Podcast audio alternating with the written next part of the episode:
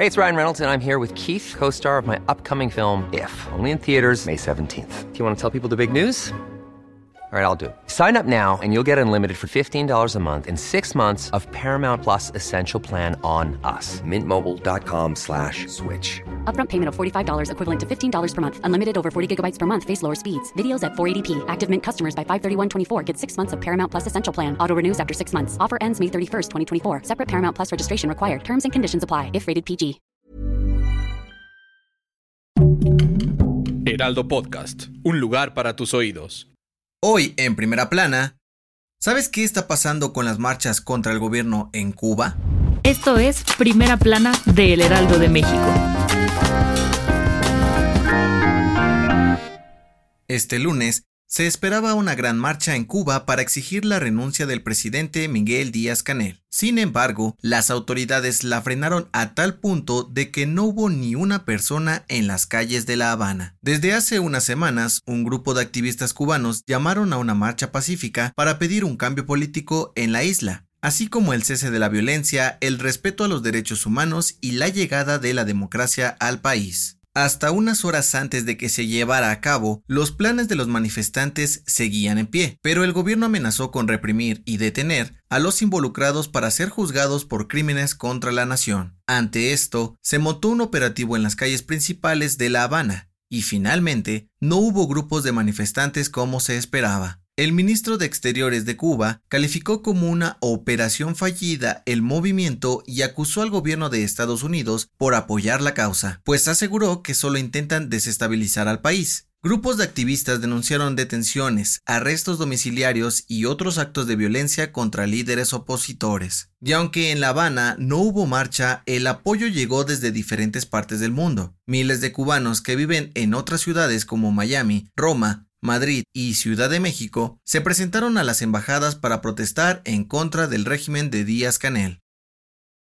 ¿Quieres estar bien informado? Sigue a Primera Plana en Spotify y entérate de las noticias más importantes.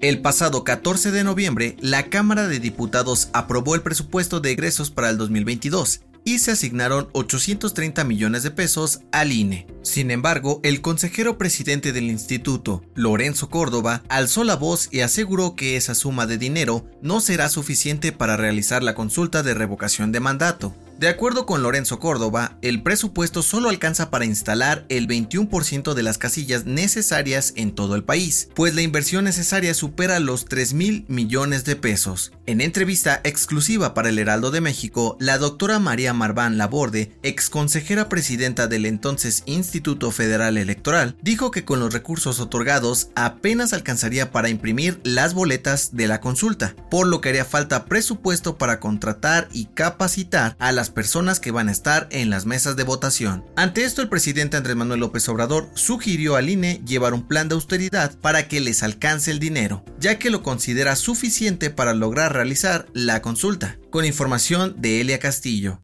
En otras noticias, la jefa de gobierno de la Ciudad de México, Claudia Sheinbaum, anunció que darán un apoyo mensual de 3 mil pesos a las 28 familias que resultaron afectadas por la explosión del pasado 13 de noviembre en la colonia Pensil de la alcaldía Miguel Hidalgo.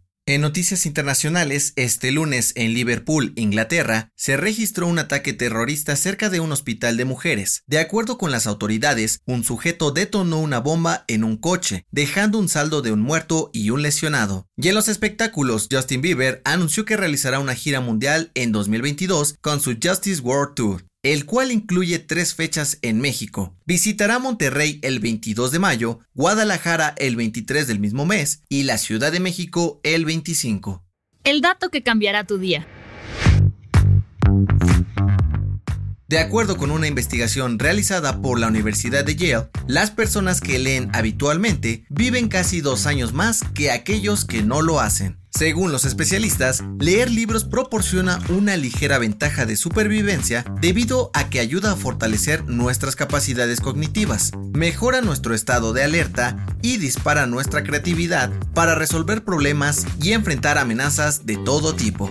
¿Cuál es tu libro favorito? Yo soy José Mata y te espero en la próxima.